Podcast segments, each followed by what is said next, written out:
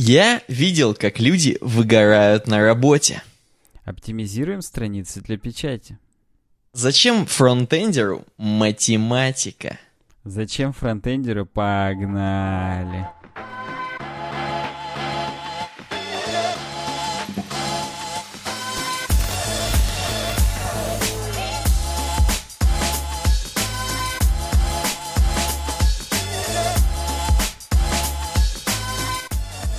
Хор- пауза. Хорошая. да.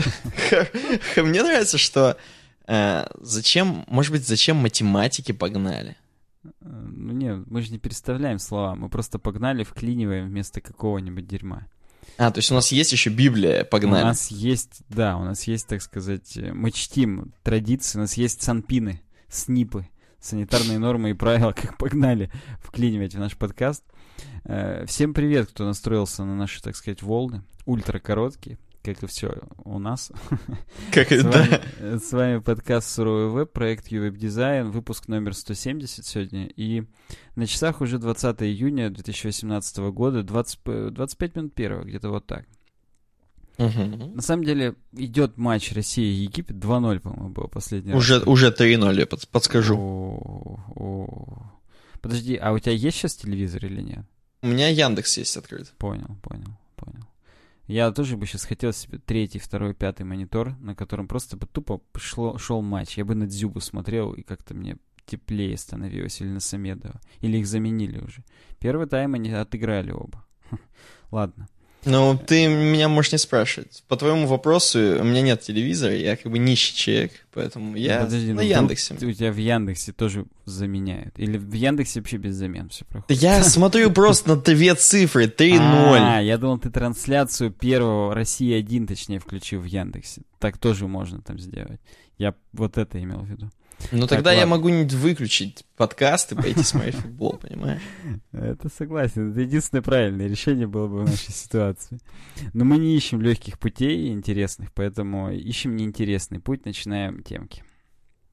А, Так вот, первую тему на самом деле нам предлагает фронтендер, он не устает предлагать, он помнит тот самый путь uwebdesign.ru, то есть нашего сайта, и спокойненько заходит на него, и в sidebar чике заходит в темку для темок и предлагает вот к очередному 170-му подкасту, то есть к сегодняшнему.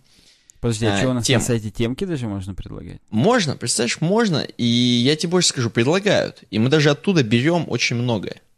Слушай, подчерпываем прям. У нас в sidebar е там есть э, темка для темок. В, нее можно комментарии просто оставлять. Можно даже на сайте предварительно зарегистрироваться. Охренеть. Mind-blowing. Давай, идем. Да. И он предлагает тему «История в кадрах. 20 лет легендарный Симбиан». Почему бы, вот вы мне сказали, почему первой темой поставили, а, например, не последней? Потому что хочется поностальгировать, э, вот сразу же, не отходя от кассы, и вспомнить вообще, что у нас была такая, такая трубка, как Nokia, на которой были симбианы все, всех поколений практически. И здесь ре- реально рассказывают, что 20 лет назад в этой статье на FOPDA, PDA, что вот 20 лет уже легендарной операционной системе Symbian исполняется. И давайте просто пройдемся, какая-то культовая хреновина была на самом деле, и как много на ней появилось. Э, До Symbian еще был как бы такой Project Treble, такой предок Symbian. И он был вот на такой вот хреновине, такой практически, я не знаю, как сказать, но это такая раскладушка, но раскладушка, э, знаешь, в бок, как бы, как Я книжечка. вспоминаю эти записные книжки. Это записные книжки, реально, были. да. Вот, только, видимо, это была крутая все-таки, с нормальным Ну, по ней а звонить, у наверное, можно было. калькулятора. Да, да, ну, по ней, наверное, вообще, звонить можно было, я думаю. Я не вижу там приложения телефон, поэтому... Выглядит так. микрофоны я нигде не вижу особо. Ты имеешь в виду, это все были еще книжки. Ну, короче, Project Treble это было перед тем, как появился Symbian. А, а, да, тут написано, кстати, КПК, так что в КПК-то хрен там позвонишь. И, кстати, были, да, КПК тогда, это тоже модная тема была. Но как модная? Именно классная. Ну, не тогда, это уже начало 2000-х, я думаю, было. В 91-м в России КПК это, это какой-то просто у олигархов только самых главных был, у Березовича. Ну да, Это скорее всего. Вот. Дальше, короче, уже были более серьезные телефоны, такие как Ericsson, например, раскладушечка, вот дальше проскроль. Мгм. И на ней тоже уже был Symbian. Ты посмотри, насколько вот, э, как экран располагался. Он располагался горизонтально. И, То есть- ну, слушай, да. Так, как будто мы в горизонтальном направлении смотрим на телефон, например, на твой iPhone. Подожди, ну тут написано, что это было Epoch 32 изначально, потому что с шестого релиза только начала именоваться Symbian. Но, кстати, вот этот Ericsson по кнопкам уже 3310 напоминает. То есть там Да, да. уже прям аж завораживает. Это гарнитура роскошная, которая именно каждая с кастомным портом, каждая трубка уже новая гарнитура надо было покупать. Терять ее, потом не, нельзя было купить новую, потому что они в единственном, видимо, экземпляре выпускались и все. Так мне еще нравится, там такая массивная прищепочка и такой хреновый проводочек вот от этого, от э, наушничка идет. Ну, это, в общем, тоже отдельное. И я так понимаю, здесь один только, да, один только наушничек. Вот у меня такой в PlayStation подложили вместе с PlayStation. Чисто один наушничек именно. А Чтоб я ты помню, глох на одно ухо тоже один кладут, а второй, то есть там как бы оголовье есть, но со второй стороны просто хрень, которая упирается тебе в башку, чтобы Типа ты крутой. держался. Да, типа да. ты крутой. Типа ты крутой, якобы, да. Так ну вот, и гарнитура, первый- соответственно, то есть микрофон-то там тоже есть. То есть, но он на такой письке вытянутый, вдоль Да. лица идущий. Первое устройство, гордо названное смартфоном, работало на Symbian. Это Ericsson R380, вышедший в 2000 году. Сенсорный дисплей с диагональю 3,5, 2 мегабайта ОЗУ и 4 мегабайта флеш-памяти. Откидная клавиатура и цена 700 долларов на старте продаж, то есть как iPhone. Как тебе такое, Стив Джобс? Представляешь, за 700 баксов купить такую хреновину, а? Ну, тогда это было, конечно, Это опять же mind-blowing было, поэтому представляю охотно, как бы, да. М. По-любому ты помнишь Сим, Симбу в 2001 Ты помнишь такие трубки Nokia, которые такие коричневенькие, раскрывались? Р- Слайдер такой. У меня у жены такой есть, до сих пор в коробке лежит, так что да. Вот. Так что ты еще как помнишь. Мгм. И там, представляешь, появилась возможность устанавливать на мобильник сторонние приложения. Я вообще не знаю, какие там сторонние приложения. На Java написано jar пакеты и так далее. Там на самом деле. Но была, откуда например, их? То есть игра- был ли там какой-то Play Market? Нет, там веб-порталы разные были, где ты это либо покупал за смс либо скачивал уже через USB-шный провод, а там уже начинались USB-шные провода. Или Нифига через себе. инфракрасный порт передавал от одного чувака Да, здесь, здесь тоже чувак очень много ностальгирует по поводу того, что класть рядом два телефона и передавать по Ну, ИК-порту вот 20 Ир- минут одну Ирда, песню. Ирда он назывался. Как Вот. сейчас вспоминаю, это Ирда. целый урок передавалась mp3-шка одна какая-нибудь, или как раз игрушка. Не, игрушку Чисто Децла передал весь урок, всю матешу. передавать. И вот эти вот лежащие телефоны друг в друга уперты, это, конечно, Мгм. прикольно, да.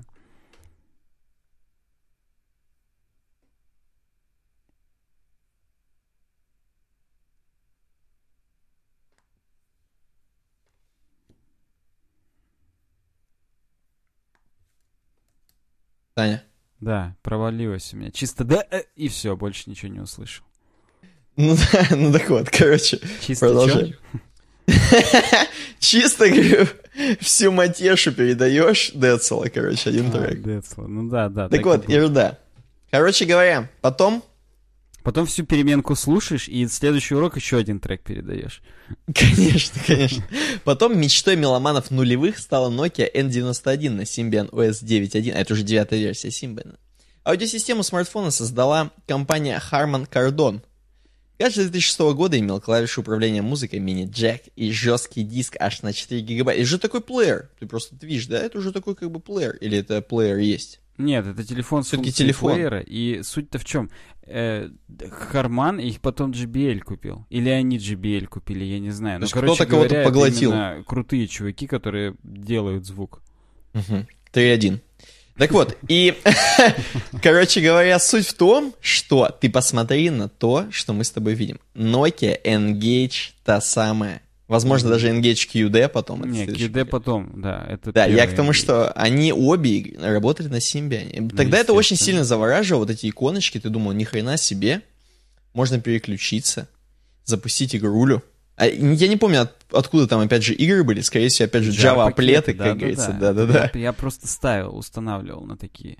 Вот. Я Но- сидел тогда с Женей Хабировой за партой, и у нее как раз было э, по- на Engage? Symbian Nokia, не Engage, но другая там. Ну, туда подходили все порты. Экран был такого же размера, просто, ну, он не был так удобно ориентирован для игр. Он был все-таки обычная, как, как обычная трубка. Но прям телефон тянул вообще все, и прям, да, это круто было. Ну, я тебе скажу, как обычно, Engage, э, это было только у крутых пацанов, у нас с тобой не было. Поэтому Можно Да, как бы... нас, к сожалению. У меня был Siemens в те моменты, причем даже позже значительно. И туда уже надо было чуть-чуть другие игры. Ну, там почти не Symbian был. Там, видимо, какая-то битность другая или что-то еще. Мгм. Ну, короче, мы лошарами были, как водится. Пишите Согласен. в комментариях, если у вас был Engage или... или Тем более, что, есть. понимаешь, те, кто играли, да, те, кто играли на, на таких вещах, как Engage, они-то знают. Первый, вот Doom, еще с- на, на мобилах, Splinter Cell, Chaos Theory, Tomb Raider. И вот это все, ты понимаешь, они, возможно, тогда еще проходили какого-нибудь принца Персии классического вот этого. Да, Это да. вот они могут сейчас ностальгировать, а мы с тобой как бы...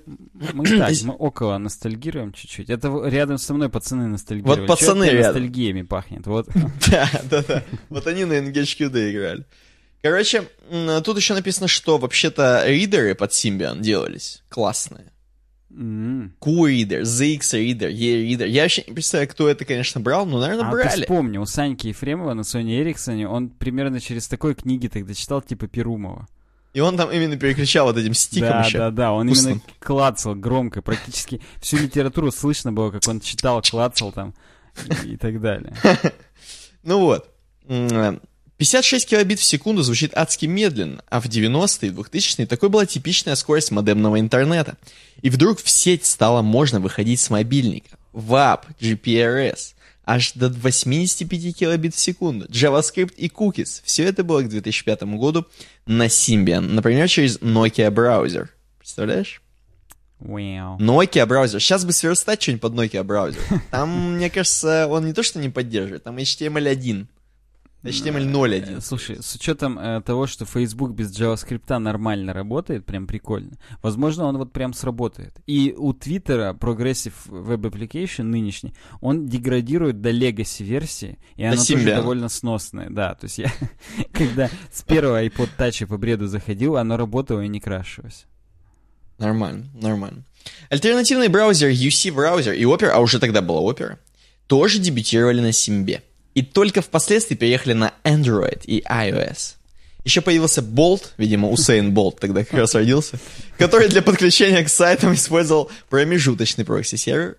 Актуальная и в наше время функция, так сказать. Ну, здесь э, дальше телефон с такой модной камерой, которая поворачивается в бок, чтобы прям было удобно фоткать. Наверняка она была очень хренового качества, но все равно это должно было поворачиваться обязательно. 1,3, а, 2 мегапикселя написано, я думаю 1,3. Ну это, блин, космос. Я ее где-то уже видел. А, все, я вспомнил, где.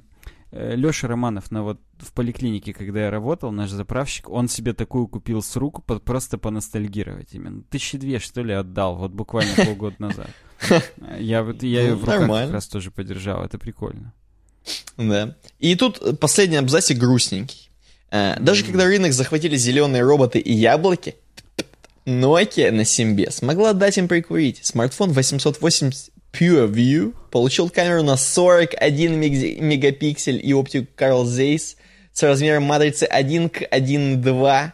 Объектив выпирал из корпуса так, что айфоном и не снилось. Я не понимаю, как это относится к Symbian, если просто железки обсуждаются, но окей.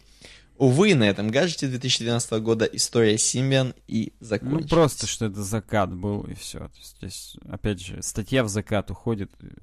Да, да.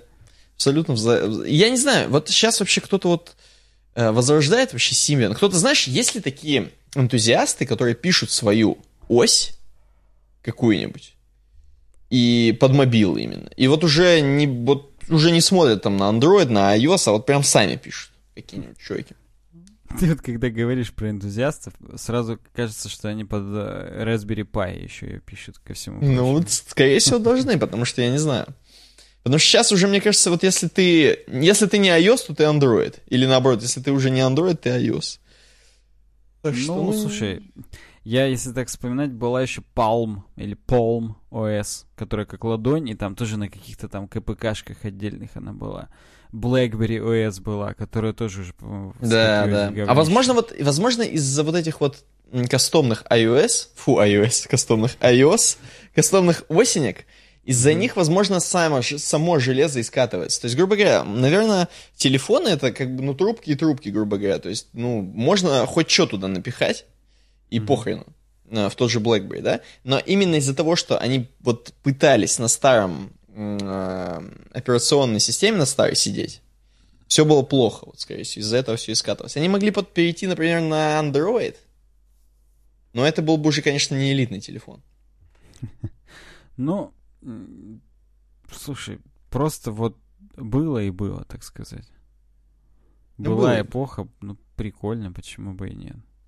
Да. А И- мы, ну реально, у меня вот из, из, из таких телефонов, которые не iOS-ные, потому Мгм. что как только появились iPod Touch, вот я первого поколения себе купил, потом был iPhone 3G, и вот тогда я до самого конца ходил с... э, Хотя, слушай, я вот не знаю, у меня что-то было между Siemens CX65 и айфоном. Ну, Неужели я, не, ну, как бы, звонилка ж какая-то меня должна была быть? Я не помню. Может быть, тебе не звонили никто? Пейджер, может быть, у тебя был? Кстати, пейджер тоже был у меня у одного одноклассника. Кстати, у очкиша, между прочим. Мгм. Это, это как-то даже смешно. Мы реально, когда у него на дне рождения сидели, мы у него прям на дне рождения с его городского ему на пейджер всякий бред скидывали. Причем там же надо было физически человеку говорить. И Мгм, мы да, говорили да. всякие там Тётеньки. сальности, всякий бред именно там, прикалывались. И, Может быть, ей нравилось? и мы проверяли, насколько она сможет далеко зайти и отправлять тот бред, который мы говорим. Ну, и я так понимаю, она заходила достаточно далеко. лайк, если ты тоже отправлял что-то на пейджер. Вот. Кстати, это знаешь, я иногда вижу супер старые какие-то сайтецкие, типа, знаешь, там, naschelectric.ru, типа того. И там до сих пор в контактах еще номер пейджера указан. Уже как бы у тебя сайт есть, но все еще ты номер пейджера указываешь, потому что, ну, вдруг что-нибудь пришлют, как бы, так сказать, это.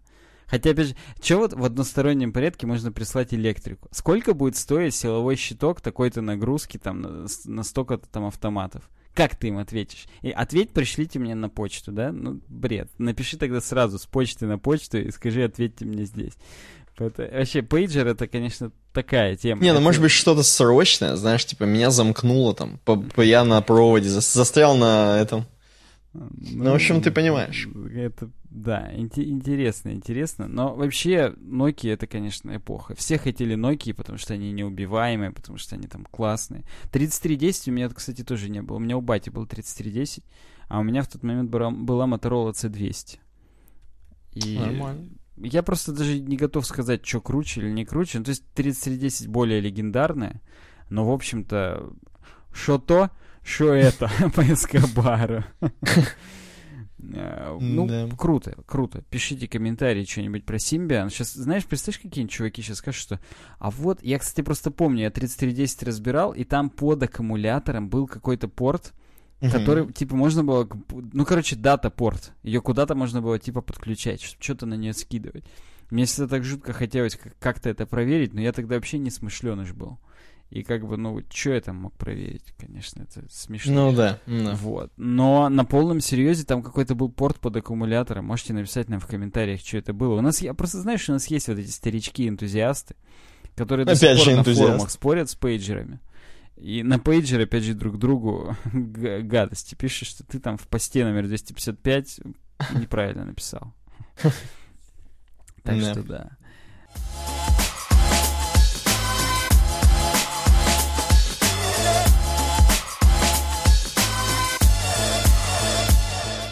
Э, Дальше нам следующую тему предлагает Пашка. И он Ну-ка. пишет, э, Привет, ребята, недавно столкнулся с ситуацией. Нужно было настроить страницу сайта для печати. Напоролся на такую статью. Напоролся. на Напоролся. Шел, шел. А, у, блин, статья. Инструкция. CSS-оптимизация веб-страницы для печати. Подумал, что эта статья сможет еще кому-то помочь. Спасибо за ваши труды, вы лучшие. Ну, во-первых, Пашка, спасибо. Спасибо за то, что мы лучшие. Ты тоже лучший. Ну, Согласен. Особенно то, что предложил такую статью, в которой сразу зачем-то чувак вставляет свою фотографию. Да, это, это важно, конечно. Во-первых, статья на высере. А Так. уже представьте, причем еще 2017 года, это старая статья. И насколько вообще ты думал, на высере могут быть статьи про CSS, там, про что-то такое. А вот может быть. И Мануэль Ма- Матузович перед нами, или Матузович, я не знаю, какой-то, видимо, сербский CSS-техник. Кстати, оригинал был на UX Design CC. В общем-то, можно было смотреть оригинал, но хрен с ним, будем на э, высере. В общем, статья о чем? О том, что есть э, CSS Style Sheets для принтеров. То есть для, когда ты страницу на печать отправляешь, можно отдельные правила писать. Во-первых, их можно писать э, через медиа-запросы, э, то есть add media print, то есть собака медиа print, и в кудрявых скобках погнали все, что print. Э, точно так же можно прям в HTML встроить, э, ну, также классический link href print CSS, просто media подписать media равно print атрибут. И тогда это будет применяться только к принту. Но опять же, если ты линком это сделаешь, что дополнительный запрос надо будет отправлять. Хотя у нас уже, я так и не знаю, у нас там HTTP 2.0-то сильно шагает по планете или еще не сильно?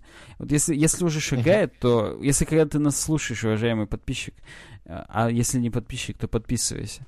Так вот, если ты нас слушаешь и уже HTTP 2.0, то похрен на то, что дополнительный запрос, там они все распараллеливаются, хорошо идут.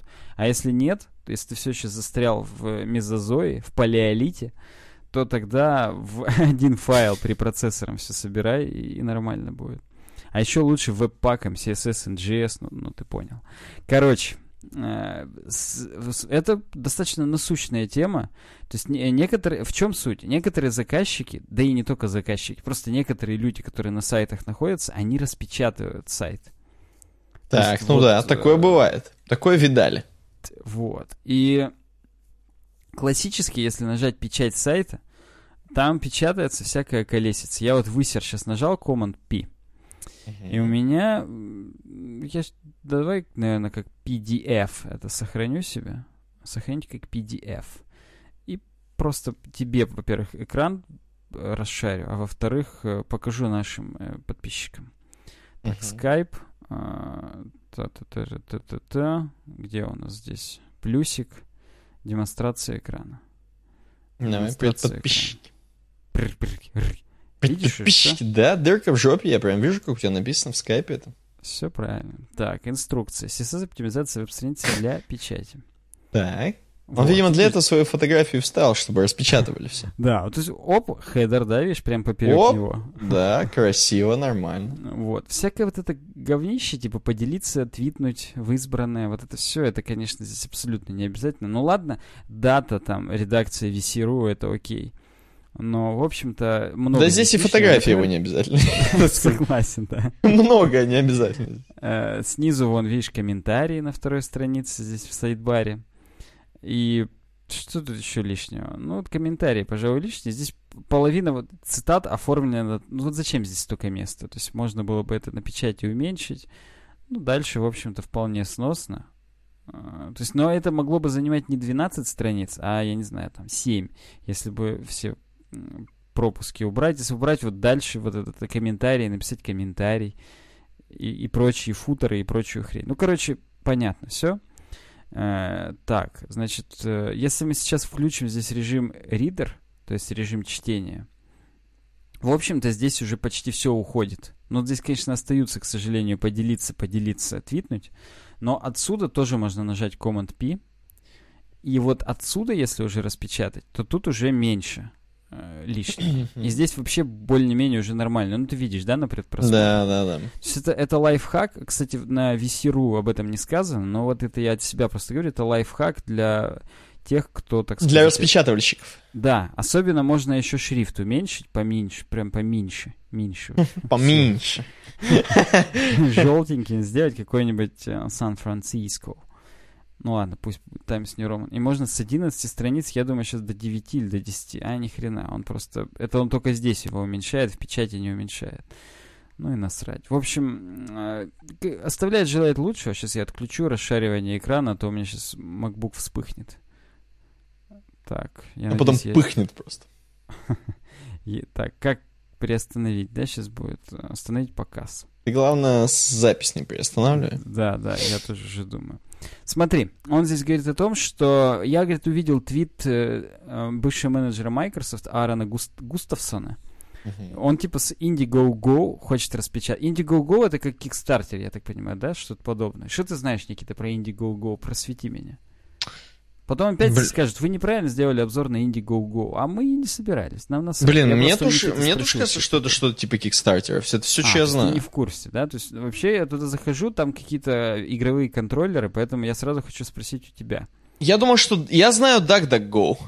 Ну, DuckDuckGo и я знаю. Вот. А, ну, давай посмотрим. Иди Go-Go, Finding, uh, 10 cool and clever finds.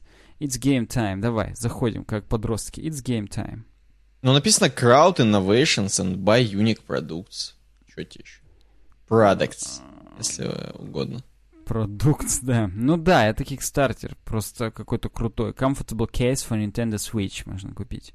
Grip case называется. Какие-то гейминг keyboard. Ну, короче, вы, вы поняли, Мгм. это узкоспециализированный Kickstarter для игр.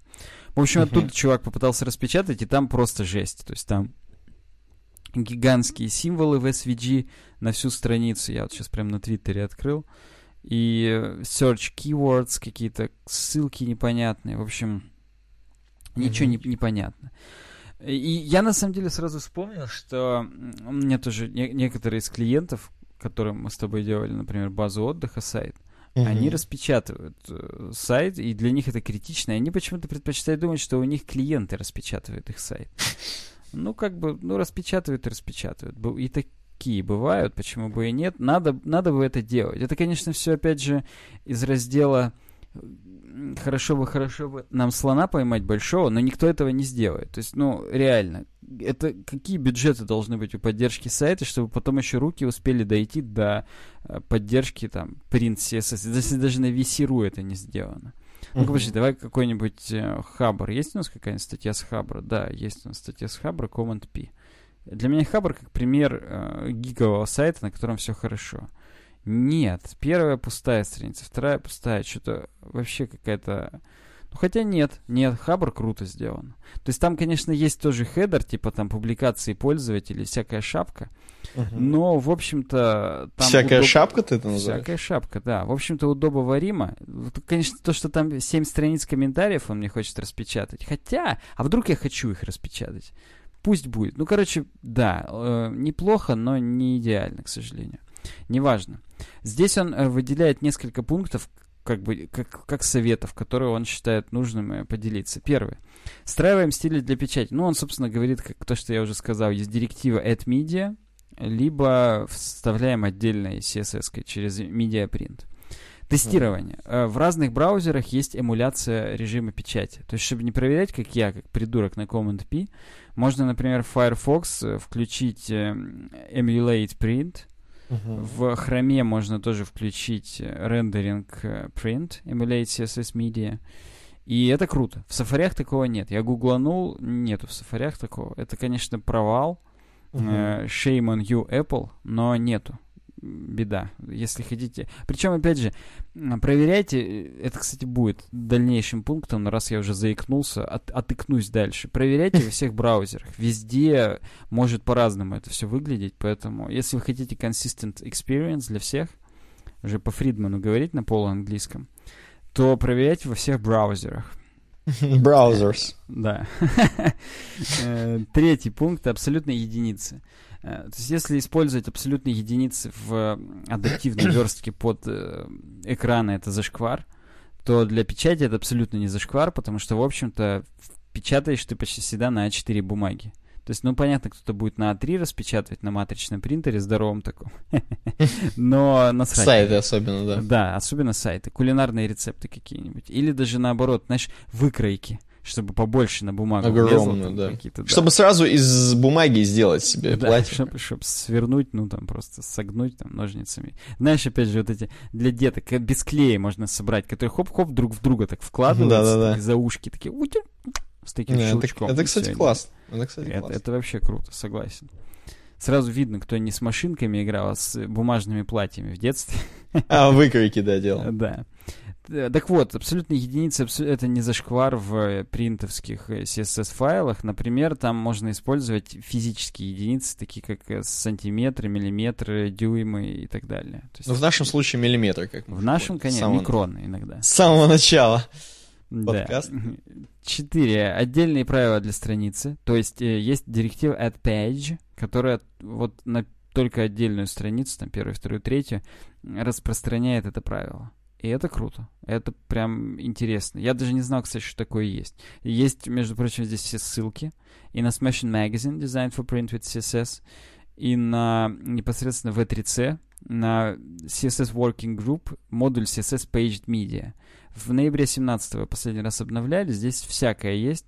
То есть, ну тут на самом деле показано о том, что вот эта директива add page, она разные другие свойства принимает. Page margin, page border, page padding, page area и, и так далее. То есть там прям круто. То есть можно поля уменьшать, увеличивать, обрамления какие-то добавлять. Там целый внутренний CSS только для, э, вот, для принта. Это, это интересно, я не знал. То есть обратите внимание, если вы реально хотите заморочиться по поводу того, как ваши страницы будут выглядеть в печати, это можно сделать. Просто нужно знать вот эти директивы. Ты И уже тоже, опять же, как Фридман говоришь, это можно сделать? Ну, я, да. Это, я... это, это, знаешь, ты уже должен говорить, как это должно быть можно сделаемым, ну да, уже... абсолютно не по-русски думать, уже просто не по-русски. Э, пятое. Управление разрывами страниц. Есть вот такая штука, да, в Word, которую мы все знаем, кто дипломы оформлял, там всякое говно. А это говно. Всякое говно. Э, разрывы страниц, чтобы там пункты начинались обязательно пункты глав с, каждой с новой строки там, и так далее. Можно вставлять разрыв страницы с помощью CSS. Свойство page break before — это если мы хотим, чтобы какая-то секция обязательно начиналась с новой страницы, или page break after, чтобы после какой-то секции обязательно был разрыв страницы. То есть тут два варианта. Э, Причем, в отличие от Word, здесь э, разрыв страницы целую строку не будет занимать. В Word это прям символ такой разрыв страницы, он занимает там строку. Его mm-hmm. можно там отодвинуть там по правому краю, по левому, по центру выровнять, по бреду. Вот. Ну, его видно только в этом, как если показать спецсимвол. Вот здесь есть такие же свойства, которые... Опять же, я вот даже не знал, что они есть. А они есть. Я, кстати, не знаю, работают ли они э, в AdMedia, то есть для просто для экранов, э, точнее в AdMedia Screen. Сейчас вот смотрю. Э, я зашел на Mozilla, developer Mozilla.org, uh-huh. CSS Reference. И нет, это именно для page. Page break after, page break before. То есть не работает ни для чего другого. Вот это одно из тех свойств, которые я сказал, вот только для принтовских страниц работает. Прикольно. Э, кстати, есть э, разрыв страницы внутри элемента, то есть не после перед, а внутри. То есть э, сделать так, что вот этот параграф не разбивать на странице. То есть если этот параграф, то его либо внизу, а если он не, в, не влазит, то перенести на всю страницу, чтобы его не делить. Например, э, div, внутри которого есть картинка и подпись к картинке. Сделать так, чтобы подпись никогда не улазила на вторую страницу, а была строго под картинкой. Если не влазит, то всю картинку переносит на следующую страницу. Page break inside, avoid. Avoid — избежать. Вдовы и сироты — тоже интересная хреновина. Свойства widows и orphans. Uh, widows — это то, если у вас параграф состоит, например, из пяти строк, и нужно его перенести. Свойство Windows делает так, что э, количество, задает минимальное количество строк, которое может быть перенесено. То есть если переносится две строки, а Windows стоит 4, он не дает перенести такой параграф, пере, переносит его весь, чтобы э, не было, типа, чтобы не было висячих строк на следующей странице, одной-двух вот этих вот, которые контекст ты теряешь. То есть сделано так, чтобы там все четыре переносились. То же самое Orphans, чтобы не оставалось висячих в конце страницы. То есть Windows в начале следующий, Orphans в конце предыдущий. Чтобы не было так, что параграф начался, две строчки записалось, и хоп, и остальные 20 на следующей странице. Тупняк. Ты делаешь Orphans 5, например, чтобы, если уж разделять весь абзац, то только посередине. И тогда уже, если остается 2, он весь параграф переносит на следующую страницу и все.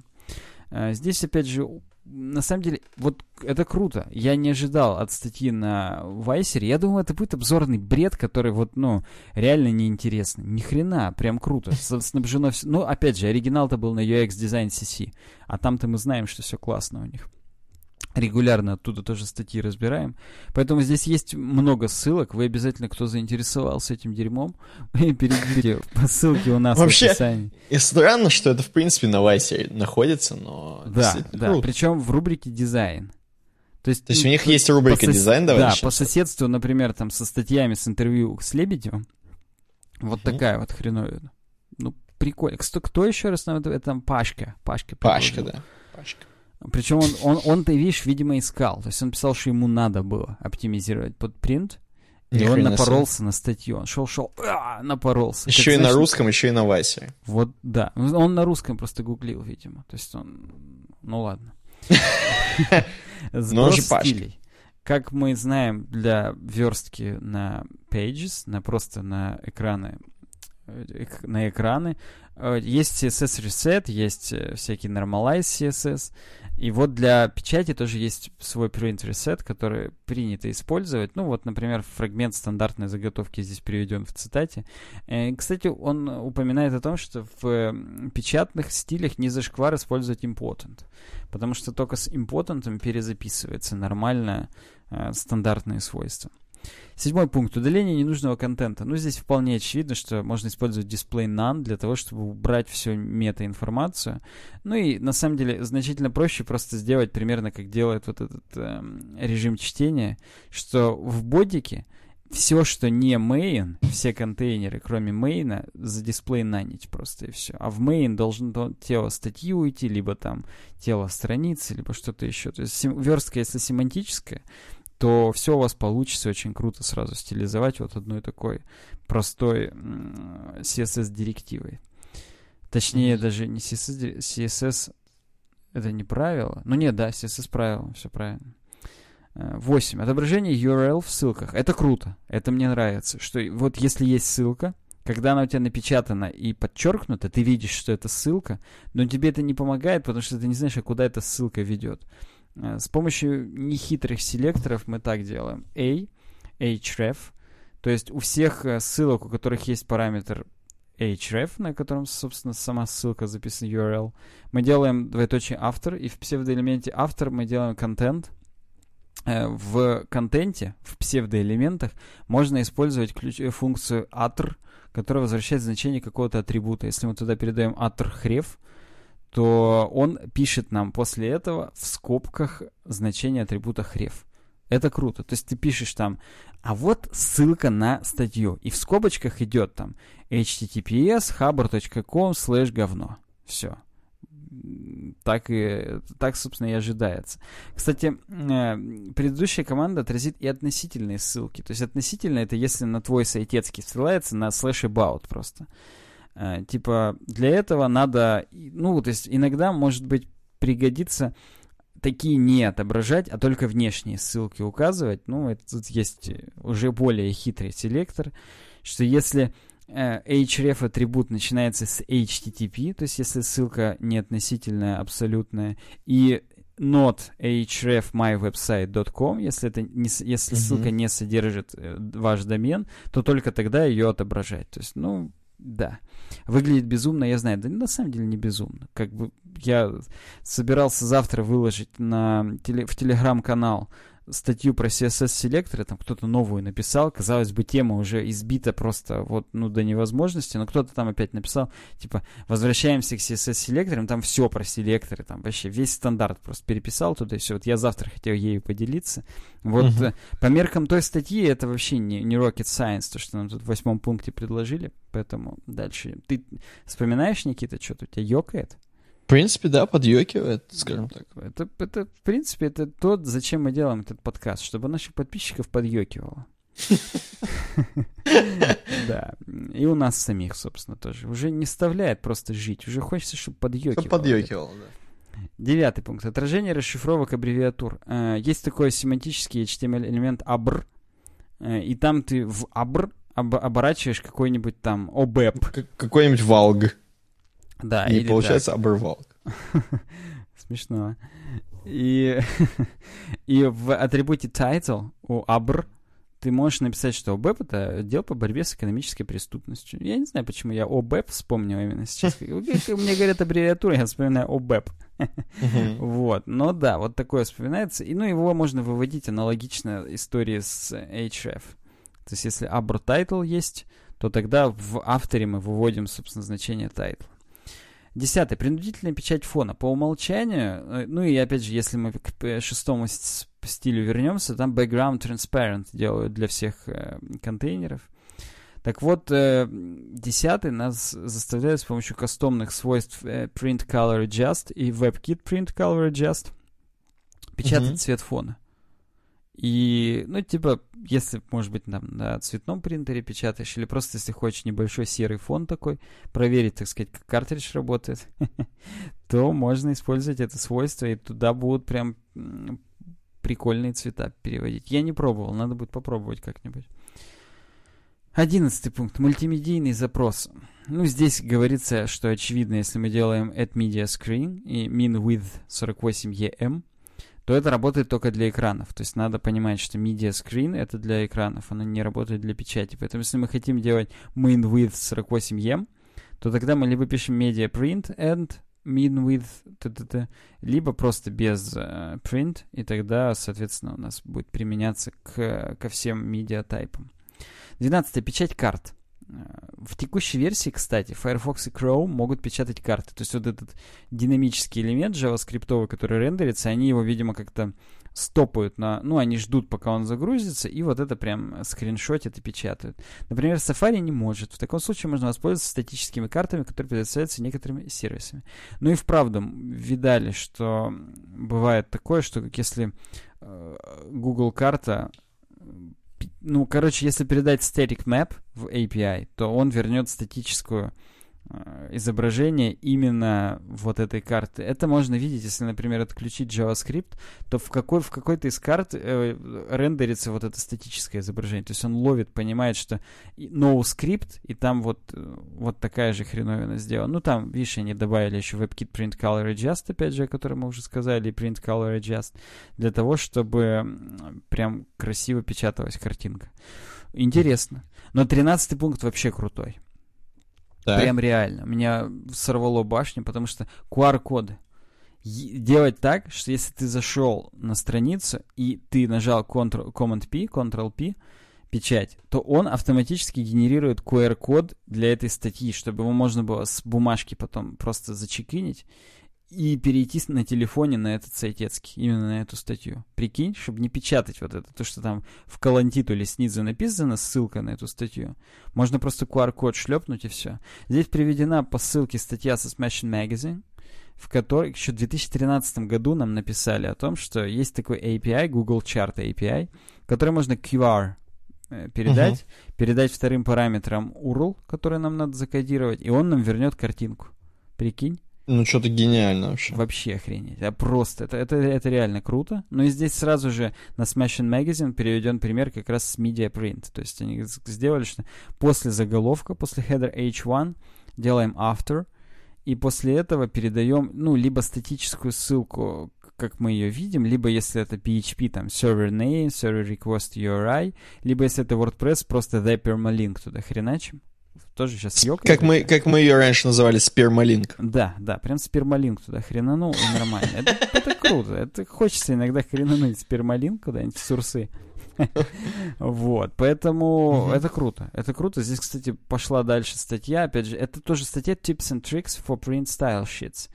Э, можно... Здесь еще много разных по поводу того, что можно с помощью фильтров инвертировать цвета и сделать, чтобы на белом все-таки было видно, что там фон, он с белого на черный. Ну, короче, прикольно. Ладно, я не буду сейчас еще и от Smashing Magazine статью обозревать.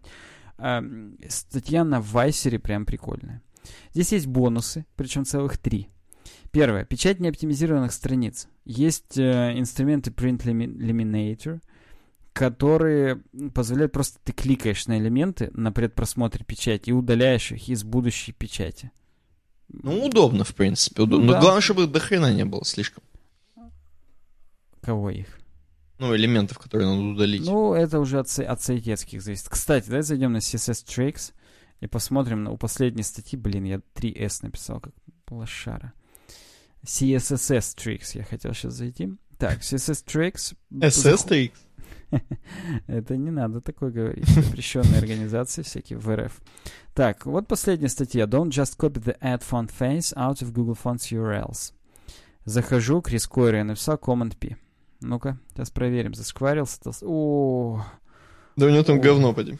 Там, чтоб ты понимал, прям по тоненькой. Там именно О, я... По тоненькой, по, по тоненькой говно или по тоненькой там нет говна у него? Э, Там по тоненькой просто кусок говна. Я тебе опять сделаю демонстрацию экрана, это стоит того, демонстрацию. Ну-ка, давай, давай. Так, ты сейчас должен видеть, да? Видишь, да? Как Я вижу. краса- Ну, красотища да. вообще. Красиво, и дальше красиво. лучше. Да, можно прям читать. Можно 14 страниц изморать для того, чтобы... Прочитать такого дерьма. Читать, да, да. Специально вот распечатать и прям прислать Крису Койеру прям на почту. Прям по, морде ему, вот от- прям пачка этой снегурочки, которую распечатать его CSS одну статью. Ой, ой, я отключаю показ, но это, конечно, это remarkable, то, что мы сейчас увидели, это смешно. Сапожник без сапог практически. Ой, я на другую статью перешел случайно. Э, Второй бонус Гутенберг. Это не тот Гутенберг, который WordPress редактор, это Гутенберг, который э, фреймворк для print CSS. Я уже думал, опять сейчас скажешь через вот этот, через быструю настройку WordPress можно, Через короче... Кастомайзер ты? Да, да, да. Да нет, нет. Это, причем этот Гутенберг я его в паблике выкладывал года 4 назад. Три, может быть, сейчас, чтобы не соврать. Э, Поэтому да, это Гутенберг я, я тоже видал, это, это прикольно, но, опять же, это, ну, ты встраиваешь Гутенберг CSS сначала, э, Media Print, потом еще темки для него можешь хреначить. То есть там просто, чтобы удобно было. Хотя, опять же, даже по дефолту, когда ты Гутенберг включишь, это как бы вместо резета такого это, даже если ты его по умолчанию подключишь, уже будет лучше выглядеть. Но, в общем-то, там просто есть много встроенных классов, которые можно классами просто применять, и уже они будут э, какие-то базовые правила накидывать. Почему бы и нет? Есть еще один, Хартия называется. Хартия. Print Хартия вольности. Да, Хартия. Ее автор э, какой-то э, Владимир Каррер. Каррер. Ни хрена, как Как футболист какой-то звучит, да. Владимир Каррер. Ну, в общем, подобная тема, то есть есть у него определенные там классы, которые можно накидывать и, и все. Окей, почему бы и нет. Вот такой вот, вот такая вот статья. Я, кстати, я настолько проникся этим, что я даже на Вайсер зарегался, э, не зарегался, да все уже, соврал. Уже все, уже, Э, уже со- зарегал. зал- залогинился под э, Твиттером, хотел апвоутнуть статью, Так. нажал, и мне всплыло говно. Эту публикацию уже нельзя оценить, поздновато вы. Я такой думаю, подождите, а что значит? И хоп, а статья 2017 года еще была. А мы такие, о, протухшая статья, наконец-то. Ну, в общем-то, теперь ты лучше относишься после этой статьи к фотографии Мануэля Матузовича? Или он все еще не оправдал? М, Ну, теперь, теперь, конечно, все-таки оправдывает. То есть я думал сначала, ну что, зачем вот э, свою фотографию, ну что это такое? А теперь, да, я понимаю, что он это сделал специально для тестирования печати, на самом деле. Вот да, он ее встроил. А вот будет фон нормально там печататься? Сделали они Adjust Print Color или, или не сделали? Э, В общем, ну что еще имеешь сказать? Понравились тебе советы? Ну, слушай, вот эта штука, она, знаешь, как, э, как в том этом, как, не знаю, в басне или в чем-то в рассказе, как вот ружье, которое висит, висит, висит и обязательно выстрелит. То есть вы сейчас думаете, что вам на сайтах это не нужно будет, а появится клиент, который попросит такую распечаточку, и придется делать, и придется открыть эту статью, откопать ее заново. Открыть наш подкаст, напороться. наткнуться, напороться, да. Просто практически, я бы сказал, заглотить эту статью. И да, да, да. Возможно, даже послушать, как мы вам рассказали. Поэтому всегда лучше сохранять такое в избранное, в какую-нибудь, может быть, типа нужное папочку. Причем Нужник. в сначала ее как PDF э, сохранить, и вот это уже сохранить. Да, да. Это уже распечатать. да. Ну, круто, круто. Давай Согласен, круто.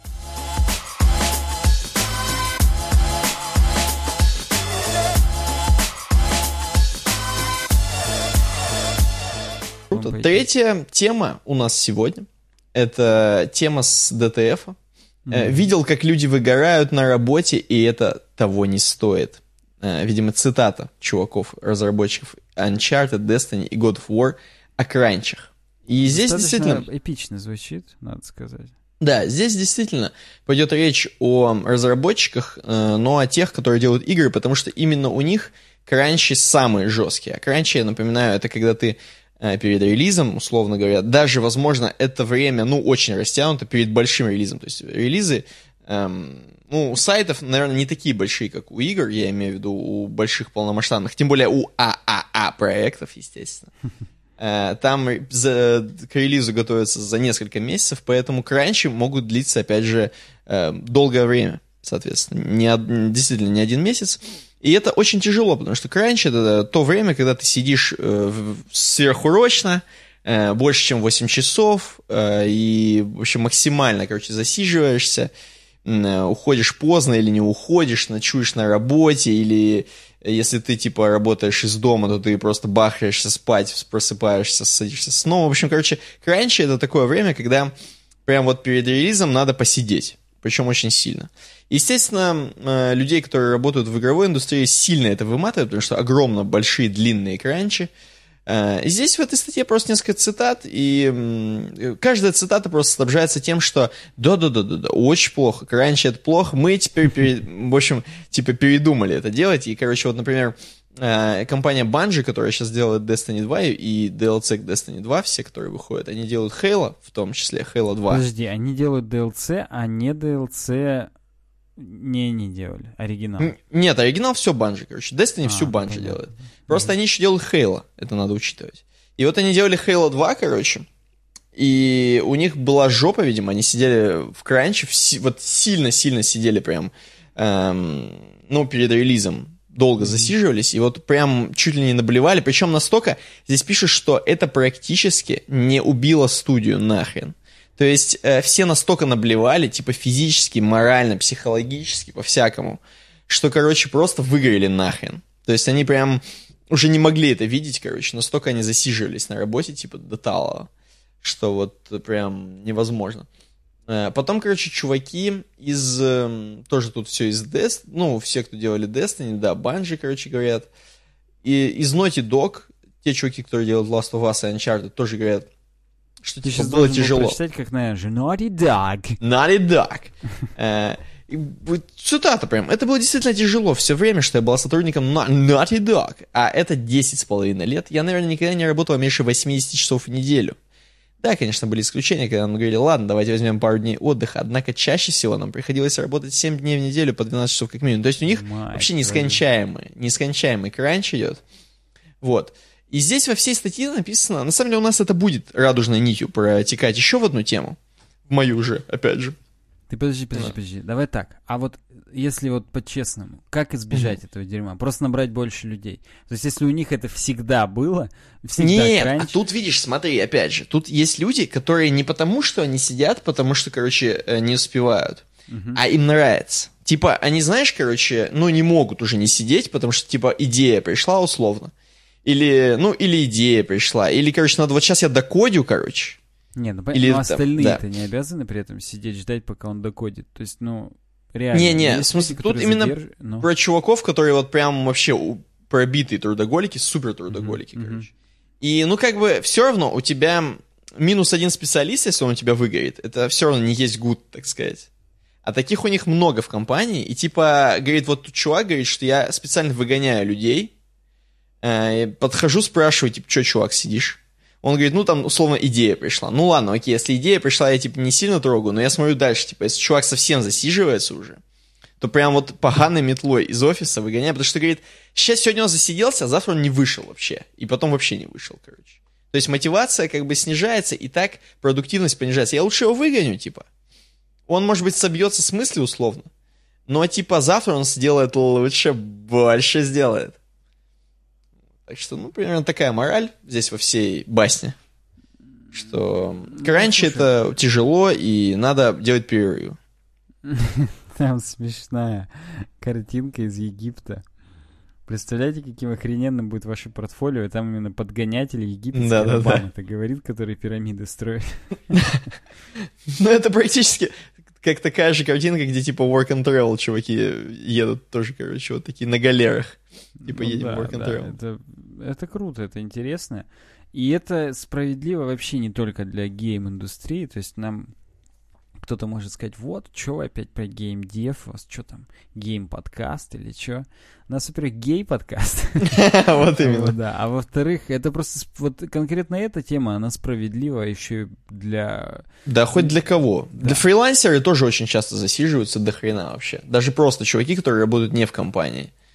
Вот. А тем более люди, э, которые работают на фрилансе, у них часто смешивается вообще работа с обычной житухой. И мне кажется, там же нет грани, где Там, ты да, начал там- отдыхать, а где ты работаешь. Перегореть-то от этого еще проще. Потому Вот, что потому что- мозг у тебя не понимает, переключился ты или нет, и для него это все еще монотонное говнище.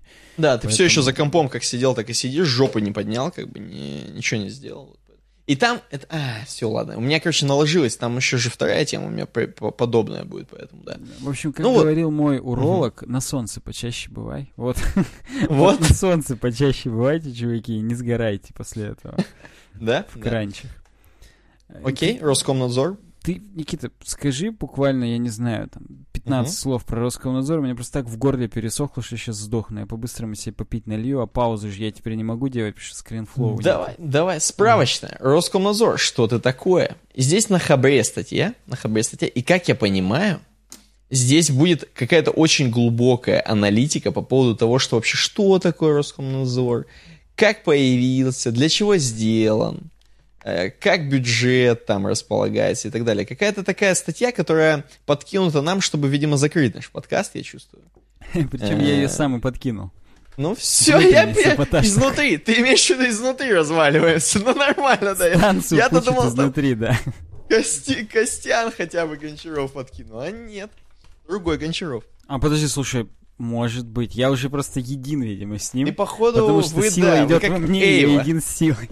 Ну или да, вы походу уже хвостами там сплелись. Я на самом деле, на удивление, думал, это очень длинная статья, она не очень длинная. Она вообще не длинная, она даже, в общем-то, и прикольная. Здесь нам Маркс. Маркс — это чувак с Geek Times. А Энгельс там будет? их по... Энгельс, да, он в комментариях там. Э, Поскольку Хабр поглотил Geek Times, то он перешел плавно сюда в авторы, ну и как бы по-прежнему пишет про IT и про около, так сказать, гиковые темы. Так вот, что такое Роскомнадзор? Он нам немножечко истории говорит. Причем, естественно, началось всё с того, что опять там подали иск Телеграм, сейчас повторный иск подали, и он такой говорит, вот все иски, иски, иски, а давайте подумаем вообще о том, что такое Роскомнадзор, почему он так себя ведет и так далее. Так. О, кстати, это первый пост в рубрике «Справочная», которая появилась на Хабре. И цель этой рубрики относительно коротко рассказывать обо всем, что может быть интересно всем нам. Если есть желание, предлагайте темы в личку. Ну-ка, посмотрим, сколько у Маркса публикаций вообще в его профиле. Ну, у него как- э, И три тысячи. Минимум 6300 капитал. публикаций. Ну да. Мгм. По всем вопросам пишите в личные сообщения или в скайп. У него бэдж легенда есть. Ли- Я легенда. Бэдж старожил, бэдж бета-тестер. Крутой чувак. Причем Мгм. он, э, судя по всему, хохол, потому что iblog.net.ua у него сайт. Неплохо, неплохо. Ну, как бы это не порог, да, действительно. Э, так вот, э, кто, когда и почему создал Роскомнадзор? При Медведиче была создана в мае 2008 года эта организация. Официальное название у нее такое. Федеральная служба по надзору в сфере связи, информационных технологий и массовых коммуникаций. То есть федеральная. Она, у Роскомнадзора юрисдикция вся страна. То есть это не локальная какая-то московская хрень, она везде действует. Э, Так вот, э, можно сказать, что Роскомнадзор это половина от целого. Потому что когда он появился, э, разделили на два органа Федеральную службу по надзору в сфере массовых коммуникаций, связи и охраны культурного наследия. То есть раньше была связь массовой коммуникации, ну, считай, телевидение, и культурное наследие это одно было. Охраняли одна, охраняла одна организация. Но сейчас, опять же, ну, набирает обороты телеком, так скажем. Я уже говорю, как будто я сам провода тяну уже. теле- Вот мы в телекоме, как бы, вот, вот да, телеком. А, Он набирает обороты, потом разделили на Роскомнадзор и Росохранкультуру. Есть. Это теперь вторая половинка. Это Федеральная служба по надзору за соблюдением законодательства в области охраны культурного наследия. Все относится и к музеям, и памятникам культуры, и к заповедникам, может быть. Хотя нет, культурное наследие и заповедники. Заповедники это не культурное наследие. Ладно, неважно. Это ушло к Министерству культуры, а мы про Роскомнадзор, который относится теперь к Министерству связи, я так понимаю. Да? Есть у нас такое интересное министерство или нет? Да у нас каких только нет министерств. Конечно, да. Изначально Роскомнадзор назывался Россвязькомнадзор, а в 2008 3 декабря уже после мая, по полгода был Россвязькомнадзор, поняли, что долго, сделали Роскомнадзор. Все. Что он должен делать? У него вообще-то есть официальные задачи. Ну-ка. Первое, блокировать э, да, севера блокировать, Blizzard. блокировать. Именно, знаешь, Гитлер бьет ботинком, найн, найн, найн, то блокировать, блокировать, блокировать, да. Э, Гитлер запрещен, естественно, в Российской Федерации. Запрещенное слово. организация, да. Соблюдение российского законодательства в сфере связи, информационных технологий и СМИ. Это первое. То есть соблюдение законодательства в сфере связи, информационных технологий и СМИ. То есть, если вдруг... Кстати, Саня, кстати, мы еще не СМИ или уже СМИ э, с нашими 29 тысячами подписчиков на YouTube? Понимаешь, СМИ — это если 5 тысяч активных, так сказать. В общем-то... В общем-то, СМИ, походу. Не кликай беду, да. Хорошо, ладно, все. Пока за нами нет надзора, и ни, никто не следит за соблюдением нами законодательства. Э, ну, в общем, вот, по идее, Роскомнадзор следит за всеми СМИ, IT и связи. По телефону, видимо, тоже Роскомнадзор прослуживать должен. Не знаю. Надзор по защите персональных данных согласно закону о персональных данных в России. Причем всех, соответственно. Вот я сегодня был в управляющей компании и потом ходил по инстанциям, которые там электричество мне предоставляют, воду. Я там везде заполнял э, согласие на обработку персональных данных. Это тоже Роскомнадзор следит? А когда я в поликлинике первый раз карточку оформляю, я тоже заполняю согласие. Так вот кто мне горячую воду-то отключает. Ты все, все дороги к Роскомнадзору ведут, оказывается. Так. Деятельность по организации радиочастотной службы. Если вдруг ты захочешь свою маленькую открыть вышечку, на Radio. частоте какой-нибудь. M- на Empire State Building, on the top of the да, Empire да. State Building. Вот, э, нужно с Жаровым лично посоветоваться, я так понимаю. Угу. Спросить, можно все-таки, как бы, ну, там... Ну, чуть-чуть. Да. Короткие волны, кому. Кстати, о Жарове. Не всегда он был руководителем. Он только с 2012 года, с 3 мая руководителем стал. 2 мая вот эстафета была, перекрыли все движение в городе, а 3 мая он нормально уже добрался. Его хотели 2 сделать, но как бы там не сложилось, он не доехал просто, поэтому вот 3 мая. Все же мужики знают, что 2 мая перекрывает. Я теперь тоже знаю, я запомню на всю жизнь. 2 мая эстафеты перекрывает просто там главные улицы. Так вот, вообще в первом, первым руководителем в мае был Борис Боярсков. Знаешь, как ага. Леонид Боярский, который Fallout помогал делать или делал. Я не знаю, кто он там был, но, короче, он там был в, в те времена. В Troika Games, по-моему. Или в Black uh-huh. Isle Studios. Я запутался. Это ты должен знать. Хотя uh-huh. никто ничего не должен никому. Вторым руководителем стал Сергей Ситников. Он был его заместителем с июля седьмого года в, вот в этой общей организации, а потом стал э, вторым, так сказать, руководителем Роскомнадзора. Все, потом с 2012 года стал Жаров. Что у них с бюджетом? У них довольно-таки дохрена денег. 8,5 миллиардов получили они в 2014 году, 15-16 по 9,6, в 17 опять 8,5. Про 18 не, пока не сказано. Я думаю, может, им больше дали. Опять же, все-таки с Телеграмом борются, понимаешь силы не равны. Да. Хотя, хочется вспомнить поговорку, что игра была равна, играли два говна, но, но нет, Телеграм все-таки достойно себя ведет. Нас бы не забанили за это все. Сколько людей работает в Роскомнадзоре? В 2016 году было 159 человек в центральном аппарате.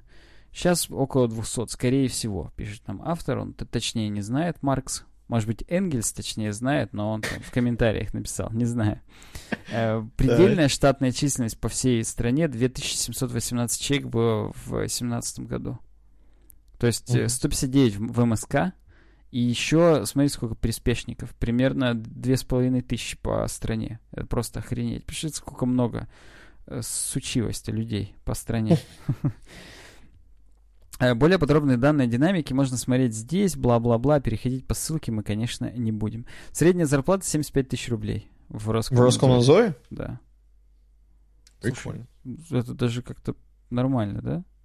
В смысле, это много или мало за то, что ты блокируешь? Просто люди не спят ночами и блокируют. Я не знаю, ты согласен Сами это делать за да, 75 выключают? тысяч? Слушай, этот вопрос я оставил на конец обсуждения этой статьи. Э, Так вот, когда начались блокировки, не всегда Роскомнадзор был настолько яркой, так сказать, организацией. До 2012 года про него особо-то и не слышали. Но вот как Жарыч пришел, началась вакханалия. А именно в 2012 году внесли в реестр запрещенных сайтов несколько статей в Википедии, видимо, про суицид. Там же в 2014 году появились Лента.ру, Эхо Москвы. По крайней мере, у них были предупреждения, они там какие-то фрагменты интервью убрали. Например, э, с э, лидером правого сектора, это запрещенная, опять же, организация на территории Российской Федерации. В 2014 году... Правий сектор. Правий. Э, В 2014 году начались блокировки сайта оппозиционных изданий. Например, блога Алексея Навального, навальный.ком. Это Тоже запрещенная организация. Конечно, Все запрещенная разумеется. организация. Как, и, Потом- э, как и Роскомнадзор. Да, потом забанили RuTracker, это все в 2014 году, LinkedIn, SlideShare, BlackBerry Messenger, Emo, Line, WeChat. Вот такие... WeChat это, между прочим, китайская хреновина. Не, не WeChat, а WeChat. То есть это, А, это другая. разные, да? По-моему, по-моему, да. Хотя, может, это она и есть, но я думал, что та, которая китайская, там We, W-E-E. Типа как сайт? Как P, только We, да. Да, да.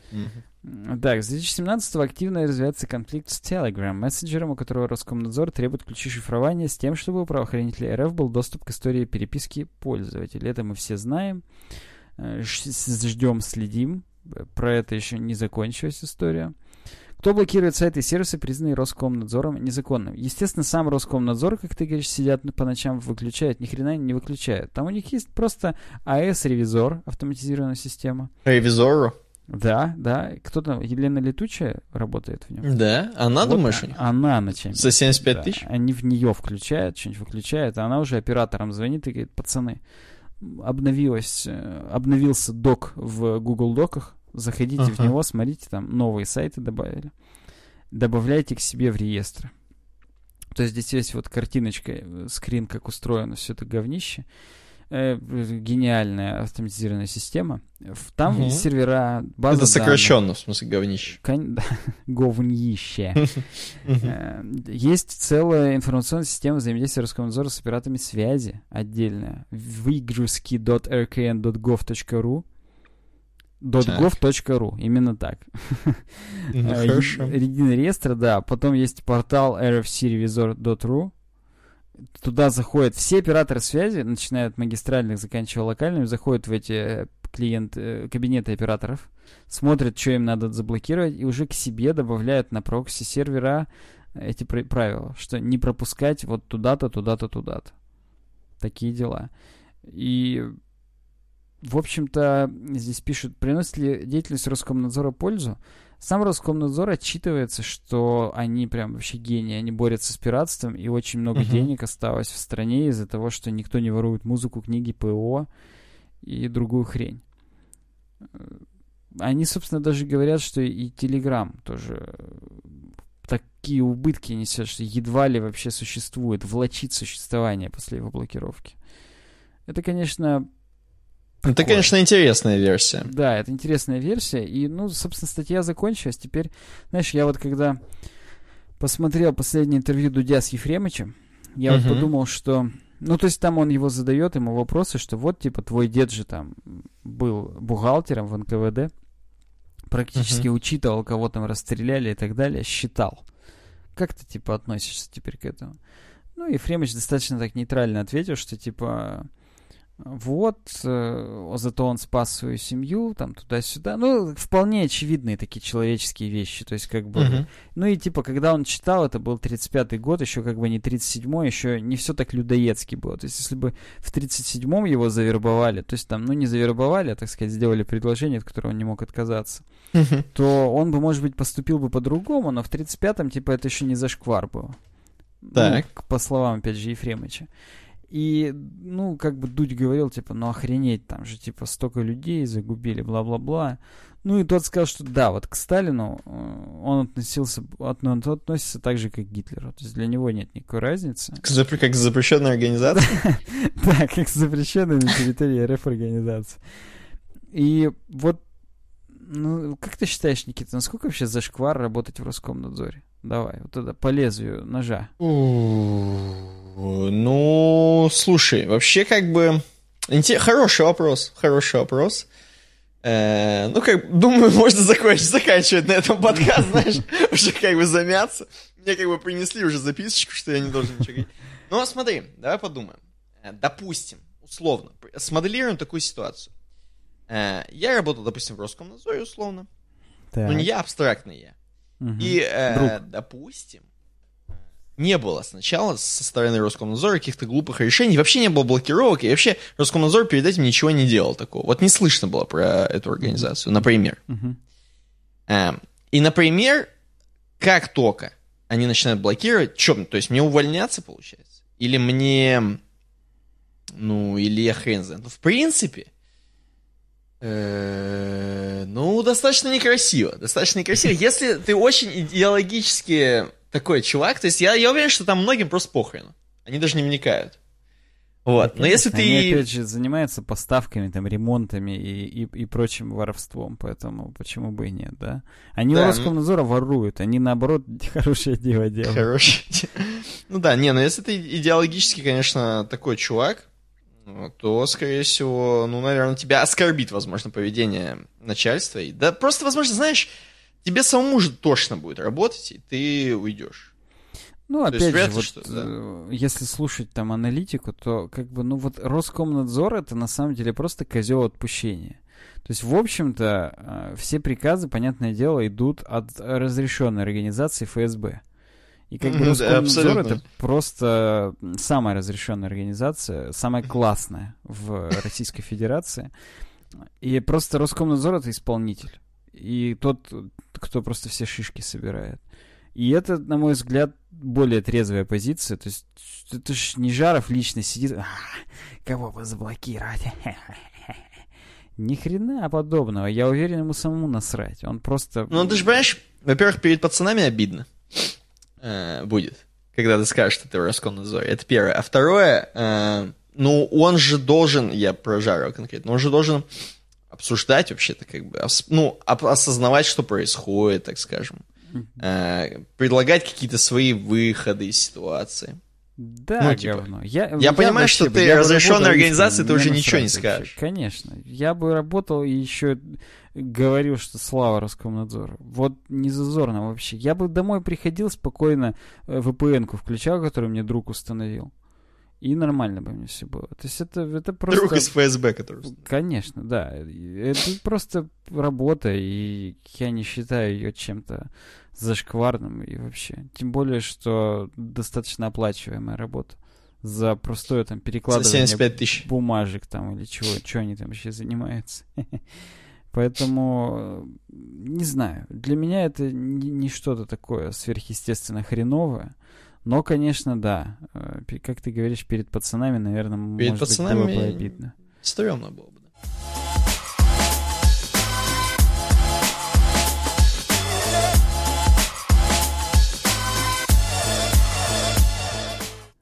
Uh, так, идем дальше. Следующая тема — лучший UI и UX. Лучший UI и UX — это имеется в виду не какая-то статья про лучший UI и UX, это FBI нам предлагает на сайте, опять же, на uwebdesign.ru, нам предлагает тему э, с сайтом. Просто на обозревание сайта. У нас бывает такое прям в подкасте, хоть один сайт мы э, обозреем. Я, кстати, вот пользуясь случаем, скажу, что нам можно писать на work work как работа, и писать нам, если у вас лучше UI и UX, то напишите нам, мы вас прорекламируем, и у вас еще будут лучшие подписчики и клиенты, потому что наша аудитория это самый смак. Это просто цвет нации. Возможно, возможно цвет всей планеты Земля. Поэтому да, пишите да. work собака design.ru. Да, а вот, короче, FBI. И он комментирует. Он говорит, сайтецки надо рассмотреть. Где лучше UI UX, что существует на данный момент. crazydimka.ru смотрим мы сегодня. Здесь действительно лучший UX, который я видел. А, это сайт веб-студии, не побоюсь этого слова, ну или, я не знаю, фрилансера, возможно. Эм, мы видим, видим э, полный анимации, так сказать, сайт. Здесь все есть, все по современным стандартам. э, видим меню, по которому бегает мышка, и куда ты наводишь мышкой, туда она бежит. У тебя в Safari там бежит хоть что-то вообще? У меня, да, да, все работает. У тебя Причем я тебе функционально. скажу, я почему-то этот сайт уже видел. Может быть, мы его там год-два назад обсуждали. Ну, мы должны быть запомнили, наверное, да? Ну, короче, я видел это. Просто вот как факт. И, короче говоря, когда ты нажимаешь на один из пунктов меню, это мышка, Мгм. Она как бы бьет головой по анимации, или носом, я не знаю, или чем. Да, Я вообще причем не пока понимаю, она что- не ударит, не меняется страница. Не меняется. Тебе придется ждать, пока она подойдет и Да, ударит. Да, да. Вот. вижу. Чем дальше пункт меню, тем дольше будешь ждать, соответственно. От контактов до главной будет долго вообще грузиться, идти до свидос. Э, Ну, портфолио слева — это крутящаяся такая хреновина, и можно прям заходить на сайты, если успеешь нажать, естественно, и посмотреть, э, что же сделали конкретно Crazy Димка. Тут тоже достаточно великие абсолютно UI и UX сайты. Очень смешно, ну, в смысле, не смешно, конечно, а очень классно написан текст на главной, что типа, что именно делают здесь пацаны. Ну, и... они, они, да, они прям пишут, что они действительно Они свои плюсы. это с сарказмом, то есть они отлично понимают, что это как бы, ну, смешно, и э, типа что... Не, на самом деле, а где здесь сарказм? написан? Подожди, ну там написано же, если вас бесит наш сайт, уйдите нахрен. А если вам прикольно, э, то есть в наше время шаблонные сайты хрендинг пейджи. И типа мы просто сделали этот сайт, чтобы вы улыбнулись. Все. То есть вот так это было. То есть они отлично понимают, что э, как бы это, это тр- троллинг сайт. И это прикольно, почему бы и нет. Мне просто показалось, что это на полном серьезе, если честно. Потому что Да, я почему-то подумал, э, что... у них портфолио из таких же сайтов состоит. Ну, то есть, как бы, я, конечно, все понимаю, но этого я не очень понимаю. Вот, с 2010 года, кстати, пацаны делают сайты. Или один пацан, Crazy Димка, возможно, сумасшедший Димка. Возможно, он лечится до сих пор. Поэтому он и Crazy. Вот. У них можно цены посмотреть, расценки. Вот давай посмотрим, как вот такую гениальную анимацию, за сколько можно заказать. Давай, я, А. кстати, был на странице цен, у меня мышка уже до нее доходила, но я потом вернулся на главную, сейчас опять до цен идет. Да, давай, чтобы тебя носиком ударило прям по этому. Блин, я на услуги нажал что-то, вот сейчас носиком ударит, бам, все. Короче, цены достаточно демократичны, я бы сказал, очень дешево. Потому что интернет-магазин Плюс, самая дорогая опция у них э, в, портфо... в, в ценах, в прайсе, 15 200 рублей. Вот именно 200 рублей, видимо, на сигареты Crazy Димки. Э, 20 страниц плюс 50 товаров. Э, Интересный достаточно интернет-магазин, который состоит из 20... Вот сейчас только ударил. Интересный достаточно сайт, который будет состоять из 20 страниц плюс 50 товаров. То есть каждая карточка товара будет располагаться, видимо, по две карточки товара на одной странице, или я не знаю, как он э, собирался это Да уместить, почему даже не по больше? две, Я а по думаю, три. что это же каталог, то есть там, может быть, где-то по 6, где-то как-то там что-то это. Ну, не, ну, объективно, каждая карточка товара — это страница. Или ты имеешь в виду уникальные страницы? Типа карточка Да, товара — это думал, одна страница. уникальных 20. Но, между прочим, между прочим, здесь написано, что любой тариф предусматривает неограниченное количество разделов и страниц. Мгм. Указанные цены являются базовыми могут меняться в зависимости от вашего желания дополнить сайт разнообразными интерактивными модулями. Понимаешь? У Вот. меня мушка И- на микрофон садится. Я Ты- хотел ее сдуть, но мне пришлось бы подуть в микрофон, я не Как стал. дуть. Да. Да. Вот, такая, вот такой сайт UI, UX. Если он действительно по стебу сделан, то как-то маловато стеба. А если он без стеба сделан, то это... Crazy Димка, ему бы Слушай, ну бы- нет, цены такие дешевые, что, возможно, это было реально давно, и как-то даже, э, возможно, и не степ, действительно, не знаю. 2010 год, ну ты имеешь в виду, типа, они работают с 2010 и проработали один месяц? Ну, да, и не меняли цены вообще с тех пор. Может быть, как-то так. Не знаю. Ну, ну реально, ну какой интернет-магазин за 15 200? Если только это не какие-нибудь белору... Ну нет, белорусские рубли еще дешевле, чем наши. То есть... ну, Украинские рубли. Ох. Гривны. Гривны. В общем, спасибо большое за то, что предлагаете нам классные сайты. Продолжайте сайты. Продолжайте это делать на udesign.ru, на нашем классном сайте. Продолжайте предлагать такие же классные, с таким же великим UX, потому что здесь конкретно больше всего поражает, конечно, именно мышка, именно навигационная мышка, которая ходит, и ты ждешь, как она от главной до контактов допрет. Эм, Кого это она там прет? Вот, да, можно продолжать, в принципе, к следующей теме. Математика и фронтенд. Как Может, тебе? Не надо. А надо, надо. Да, да. Так, математика и фронтенд. Нам ее Game XXX предложил. Я уже думал, не существует этого человека, но нет, он, он еще А жив. он жив? Да, и слава богу. Долгих И, лет тебе жизни. да, конечно. Блог... э, Храни Господь, я даже сказал. Блог Log Rocket называется ресурс, с которого мы будем сейчас смотреть темку. И он такой медиумного типа. Э, И это один из тех медиумных типов, на которые у меня логинится, но не сохраняется логин, поэтому я не могу хлопочки поставить. О, сохранился, обосраться. До этого не было. Какая-то аура сегодня у меня, видимо, хорошая сохранилась. А, не, не сохраняется. Смешно. Автор статьи Чен Хуй Джинг. Опять же, наш... э, мы А, уже а пару раз обсуждали Чай был такой, нет? нет, только Винь Сунь Пей. Так вот. Math and front-end context is so much more important than degree of dif- difficulty. Короче говоря, он пишет о том, что математика для фронтендеров крайне нужна. Причем, говорит, вы сейчас это, чуваки, не ведитесь на заголовок. Я, говорит, сейчас не имею в виду мат-методы в экономике или мат-анализ какой-то, или там еще какие-нибудь системы счисления. Не, говорит, это не нужно, и это, говорит, сложно, и вообще нахрен не надо. А вот базовая арифметика, это, это круто. Это круто, и она нужна. Так же, как базовая геометрия. Теперь пойдем, так сказать, по конкретным примерам, где же нужна. Мгм.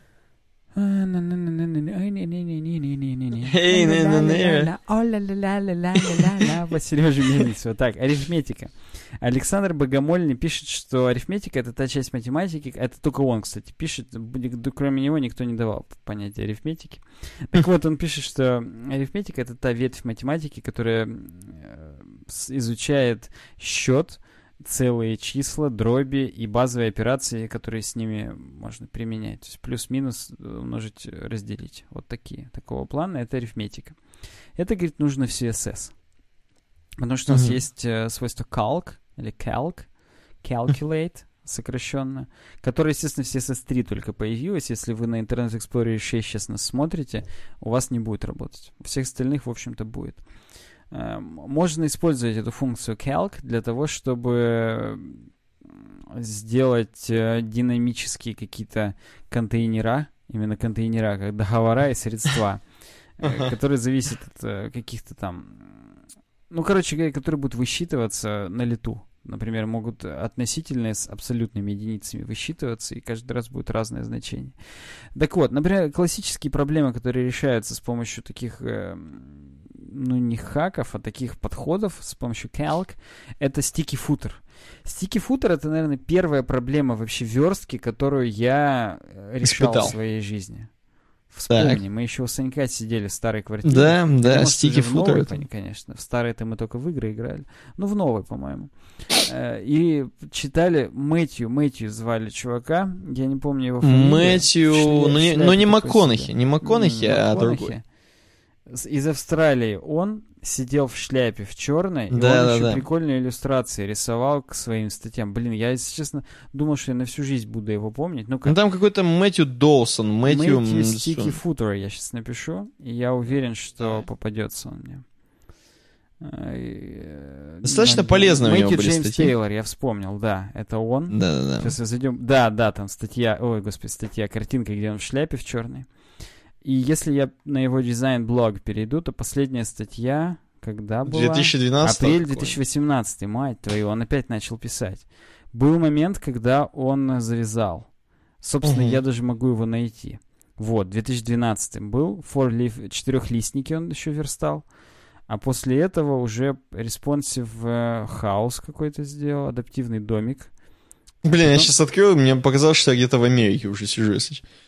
Открыл этого Мэтью Джеймса Тейлора. Но я прям помню его сайт, он не изменился с тех пор. Блин, Да. могу тут. И тут где-то сейчас будет этот стики футер, к которому он прям рисовал прикольную, прикольную иллюстрацию, где футер на дактейп, на скотч был приклеен к низу типа.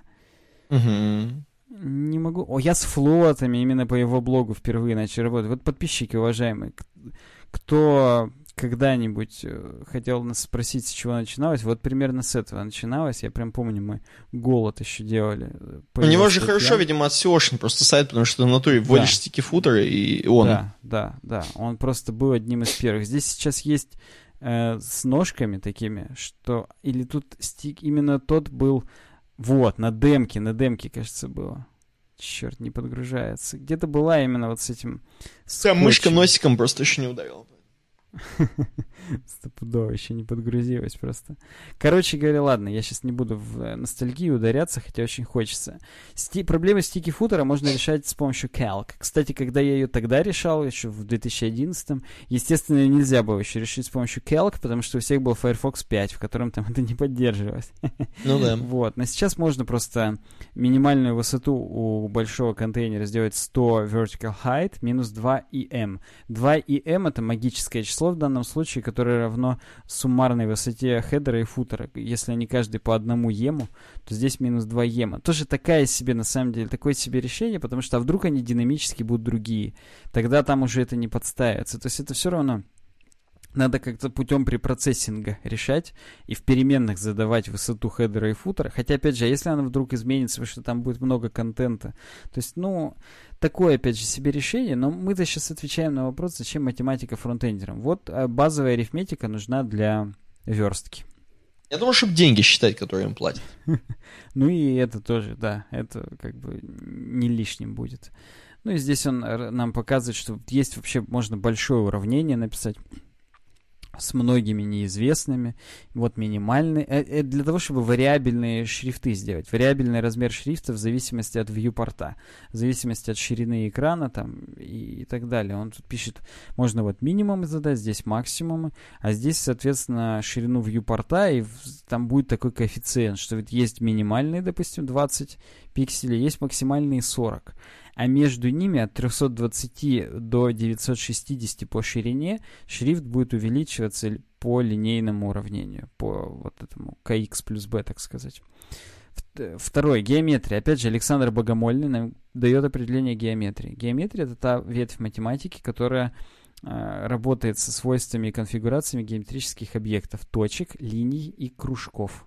Вот только кружков. Квадратиков, видимо, уже нет. Но он пишет это основные, конечно. Понятно, что квадратики, прямоугольники, ромбы и прочие прям параллелограммы, они тоже сюда входят. И параллелепипеды, не дай бог. Хотя это уже 3D-геометрия. Э, с помощью CSS можно рисовать такие формы. Например, с помощью border radius. Мало кто помнит, а border radius, когда мы одно туда задаем значение этому свойству, там, 50%, на самом деле это shorthand для четырех целых. Есть border top left radius, border top right radius, border bottom left radius, border bottom right radius. Это скороговорка сейчас такая была, я выдержал этот тест с первого дубля.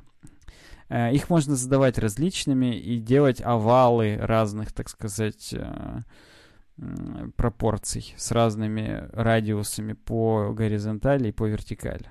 Разные mm-hmm. радиусы, это, конечно, звучит странно, но я только что Нобелевскую премию по геометрии получил. Разные радиусы у овалов. Э, с помощью такой же нехитрой геометрии можно сделать классические CSS-треугольнички.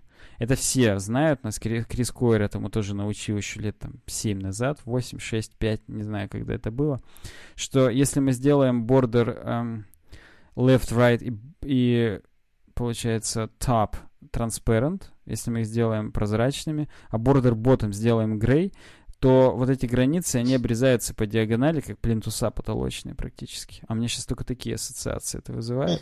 Можем снизу просто треугольничек серым закрасить, а все остальные будут типа прозрачные. Вот тебе настоящий треугольничек на CSS. Но если ты знаешь геометрию, его можно сделать не равносторонним, так сказать, хотя здесь он тоже ни хрена не равносторонний, это прямой треугольник, потому что у него прямой угол, можно сделать другим, с помощью коэффициента, который мы умножаем на 100 пикселей, и это у нас получается, так сказать, искажение от этого. То есть, ну, здесь вот уравнение написано. Я не собираюсь его зачитывать. Я не смышленыш. Поэтому, да. И корень из трех пополам высоты. Вот. Равно 0,866 высоты. Вот так вот. Короче говоря, он говорит нам о том, что учите математику, и она вам пригодится. Не только когда за хлебом пойдете будете сдачи считать, а все-таки еще и в фронтендерских делах. Я, я думал, это все фронтендерские дела, которые они делают, то есть за хлебом ходят. Ну и, в общем-то, вот стрелочки они только верстают. И овальчики с разными радиусами. Все, больше-то верстальщики же не делают ничего. Поэтому, да. Окей, окей.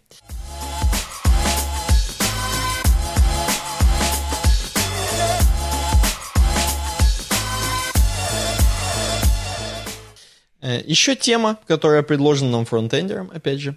Э, I did nothing. Просто ни хрена не делай, и ты добьешься успеха. Уроки старого крокодила. И здесь темка про то, как ни хрена не делать. Я сейчас сразу и... вспомню, что вот наркоманы глупые. Они могли бы крокодил не в вену ставить, а просто жрать и не гнить при этом. Да, да. Но здесь про другого крокодила. Здесь про настоящего крокодила, из которого делают сумки. Сумки. Сумки. И, короче, здесь действительно начинается с того, с какой-то притчи, или, я не знаю, анекдота, или что это. Не, он не очень смешной, на самом деле. Но здесь про крокодилов, и про, как обычно, молодого крокодила, неопытного, еще не смышленыша. Mm. И про того, который опытный, старый крокодил. И по классике, что здесь к нему поплывает, короче, крокодилу старому, молодой, и говорит, что там это, что ты, как таким крутым стал, говорит, крокодилом-то понтовым, типа всех ловишь, жрешь. Тот чувак вообще ему ничего не отвечает, тупо плавает, вообще как бревно тупое. Я, говорит, ну, просто ну, мимо крокодил, да? Да, да, ну, короче, молодой поехал, э, в смысле, поплыл там, наловил самов каких-то, сожрал, приплывает, говорит, ты че старый, ты охренел, что ли? Да я круче тебя уже ловлю давно. Старый все еще, короче, такой лежит, вообще ему ничего не отвечает. Тут пошел, разозлился еще каких-то, короче, там, каких-то аистов там условных сожрал, короче. Приплывает, ну ты че, ты охренел, что ли, короче? Э, вот, а тут видит, короче, и старый чувак берет за секунду просто, схавывает там антилопу или кто там рядом пасся, короче вот. И тот говорит, ни хрена себе. И ты типа, как это сделал? А я, говорит, просто лежал, ни хрена не делал. Вот. И, короче, здесь вся статья об этом, что, типа, вообще круто, типа, чуваки в наше время, это, типа, быть не занятым, а именно передохнуть. Типа, вот чуть-чуть. Вот вы, говорит, подумайте, все же, говорит, сейчас чуваки супер занятые, типа, дофига. И постоянно кто-то куда-то торопится, так называемые крысиные бега, как мы называем это в нашей э, интерпретации. Mm-hmm. То есть такие, как бы постоянно в каком-то движении непонятном, ради чего-то, э, опять же, непонятного, и слишком много мельтешения, слишком много движения, ради, просто ради движения, не, не для какой-то цели, да, высшей, а просто чтобы двигаться, просто чтобы, типа, ну, жизнь же проходит, как бы, надо же быстрее бежать, куда-то что-то делать, вот, решать какие-то задачи непонятно какие, вот. А на самом деле, типа, чуваки, я, говорит, сам, сам автор статьи, говорит, э, вот взял себе, очень было, говорит, сложно, но э, взял и иногда беру паузу. Даже просто вот еду к родителям собирать оливки на их поля. Это он уже говорит в конце статьи. Просто собираю оливки, и вот даже те две недели я полностью отключаюсь, когда типа перегораю, тоже здесь об этом говорится. Полностью отключаюсь на две недели от всего вообще. Откладываю компьютер, еду, собираю оливки с э, родителями. И, говорит, именно за эти две недели, вот когда я отключен, именно тогда, говорит, я, во-первых, полностью отдыхаю и освежаюсь, а во-вторых, мне приходят новые идеи, которые вот как раз те самые идеи за эти две недели, которые полностью меня на год, короче, максимально. Потому что в расслабленном состоянии человек, он, ну, все-таки у него более креативное мышление, как мне кажется, работает, когда он не такой, типа, не сдавленный чувак, что надо быстрее-быстрее что-то делать, да, времени его не подгоняет, какие-то там, может быть, ситуации. А именно, когда он расслаблен полностью, он может вот придумывать какие-то вещи. Вот, собственно, об этом чувак и рассказывает. Я согласен, что иногда нужно сделать перерыв, и опять же, как ты, радужной нитью проходит тема перерыва у нас в, uh-huh. во всем подкасте. Сделать перерыв и просто, чтобы не перегорать, и это приносит, так сказать, новые идеи какие-то. Плоды, да? Это прям вот вообще хорошо. Ну вот, как, как вот такая тема, в принципе. Практически одной строкой. Ну, одной не одной, а осталось всего последнее, да. Поэтому... Да. Кстати, да. ну хотя я просто смотрю, фронтендер нам выдержку сделал из темки. TLDR-чик, так сказать, небольшой. Угу. И да. Не просто ни хрена не делай от старого крокодила. FBI нам предложил последнюю темку, где все сложно с переносами строк. Вот все CSS и HTML хитрости для этого. Это перевод статьи Криса Койера на CSS Tricks. Да, Криса Койера. Я просто помню, что CSS Tricks, но я не помню, э, Крис Койер или не Крис Койер я написал.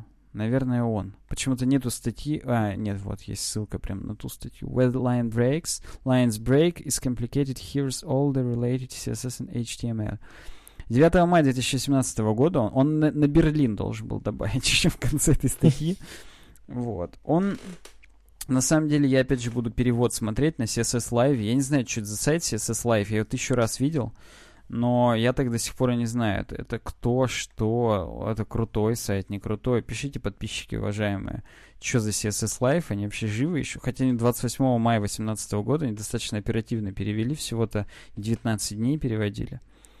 Вот, mm-hmm. хотя статья такая, не сильно объемная. Ладно, неважно. В общем, Крис Койер нам запилил код-пенчик, в котором э, он предложил нам такую колонку с текстом, который оверфлоуется. То есть уходит в край э, из, и, как бы контейнер э, с горизонтальным скроллом получается. Ребята с CSS Live перевели этот код-пенчик. То есть uh-huh. у Криса Койера он, понятно, был на английском, у них стал на русском. Ну ладно, э, знак... всем нам знакомо вот это, когда большая длинная ссылка не влезает в контейнер, например, и она начинает висеть поверх него. Это в лучшем случае, в худшем, э, точнее в худшем случае, в лучшем случае э, есть э, overflow hidden или overflow auto, которая позволяет либо просто обрезать эту ссылку, либо сделать горизонтальный скролл внутри контейнера и, так сказать, э, меньшим из зол решить этот вопрос. Но overflow это не панацея, потому что, ну, кому нужен горизонтальный скролл? Кому? И понимаешь, что на iOS и в Safari он, э, там нету этого скролла явно. То есть он у них такой. Э, только когда ты скроллишь, он появляется. Кстати, у них на CSS Live у меня тоже есть горизонтальный скролл по бреду. У тебя есть или нет? А, у меня да, у меня. У да. них вот это вот э, с самого низу картиночка Visa MasterCard через Яндекс Деньги. Угу, она уходит угу. вправо немножечко спасательным кругом и бесит. Ну, ладно, чуваки, видимо, так и хотели.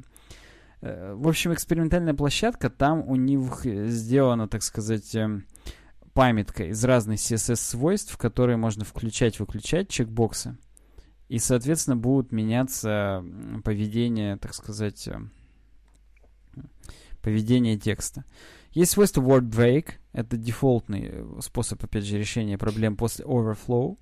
И есть свойство break all, которое абсолютно все слова заставляет переноситься. Причем, если мы делаем break all, то он каждое слово, э, каждую букву определяет как э, практически как иероглиф, то есть переносит по любой букве, не по слогам, как это принято в русском языке, там, ну и не только в русском, а просто по буквам. То мы здесь видим, что срочно в н и потом омер mm-hmm. переносится.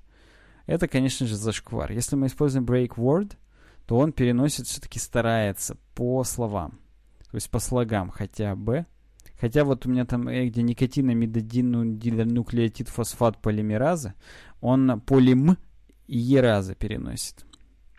Тоже не очень правильно, но уже хотя бы нету горизонтального скролла, и ссылки тоже он переносит по буквам, хотя бы, ну вот, гласную и согласную в данном случае разделил. Э, если мы используем keep all, то каждое слово у нас на отдельной странице получается, и вот эти длинные, оно, конечно, никак не скрадывает. Кроме word break есть свойство overflow wrap э, с тем же значением break word, как и word break, просто оно более новое считается, менее зашкварное. Хотя, опять же, нужно использовать их оба для полной, так сказать, поддержки. Word wrap break word и overflow wrap break word. Оно также работает как э, просто word break, break word. Я уж сейчас сам запутаюсь. Ну, короче, работает так же.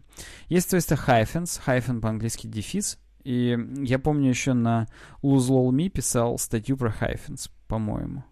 если мне память не изменила. Ну, короче, давно я про это знал, использовал. Тогда еще только в Safari это поддерживаешь. Он, действительно, если hyphens auto ставить, он переносит через дефисик некоторые вещи, но даже ссылки по бреду. И, uh-huh. ну, где-то это по смыслу идет, где-то это, конечно, зашквар. Вот, поэтому я думаю, лучше, в общем-то, этого не делать. Hyphens manual, оно никак не работает, это как будто бы дефолтное значение. Line break есть такое свойство, и оно пере, переносит тоже на другую страницу, но по символьно. То есть вот если HTTP, большая ссылка, HTTPS, он после слэшей переносит, но если уже там внутри самого, самой ссылки нету слэшей, он уже не будет переносить. Есть uh, strict, делает практически то же самое, и anywhere, он, соответственно, типа везде должен делать, но не везде делает. Короче говоря, Uh, у, не, у них здесь в статье про каждое написано на самом деле. И есть даже гифки, но гифки на самом деле Криса Койера. То есть гифки они уже не переводили, не делали на свой лад. Э. Поэтому, э, если мы суммируем, то Overflow Wrap кажется наиболее эффективным решением данной проблемы. Дефисы не очень. Вот. Э, Line Break пишет автор типа в основном для пунктуации, ну, как я и сказал, для слэшей. Но у них почему-то ни, одном, ни в одном браузере не заработало. Ну, у меня Safari работает по слэшам, по крайней мере. Поэтому не так уж и это, не так уж и плохо. Есть элемент BR, который разобьет строку где угодно. Ну, то есть это ну ты понял, новый, переход на новую строку. Uh-huh. Есть э, WBR, это возможный разрыв слова. Означает, что длинному слову, обычно вызывающему раздражающие проблемы с переполнением, можно сказать, чтобы оно разорвалось в конкретном месте. Э, ну, окей, почему бы и нет. То есть поставить перед тем словом, которое можно разрывать. Другие, а можно и не разрывать. Я не знаю, что такое W. Может быть, э, will break или там что-то что, ну, короче, как, какая-то возможность здесь есть. Или wood break, наверное, вот так. Другие решения... Wood, в смысле, как стояк. А, да, естественно. Wood. Э, символ э, ampersand shy делает то же самое, что элемент WBR. Просто символ можно встраивать и все.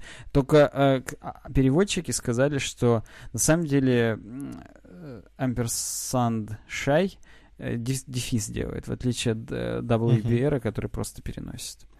Э, короче говоря, вот такая коротенькая статья. Комментариев у них на CSS Live почему-то нет. Давай я оставлю прям. Ваше имя Александр. Не, я в описании сделаю. Так, имейл. ми собака веб-сайне.ру uh, Давай work собака uwebdesign.ru Почему бы и нет? Ваш сайт uwebdesign.ru Привет от подкаста суровый веб. Спасибо за классный перевод статьи.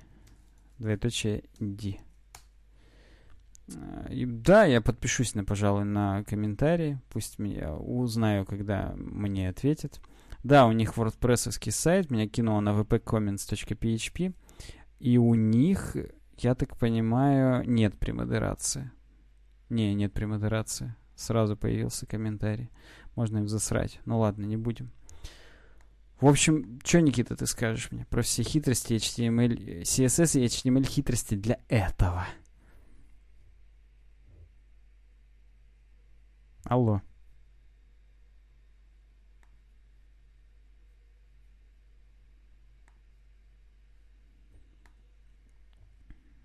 Да, алло. Смешно. Не знаю, когда я отлетел. Ты, ты что последнее слышал?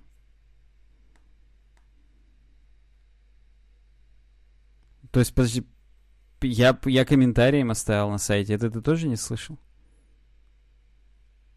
Короче, я им оставил комментарий, что привет от сурового веба.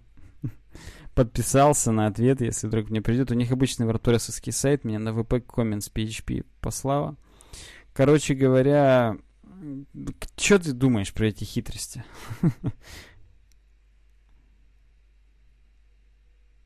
Подожди, а ты напаузил, что ли? А, ни хрена ты. Да не, надо было вообще не паузить, потому что у меня-то я не могу паузить вообще. Опа. Ну, короче, давай, где Да, ты там, так вот. что там?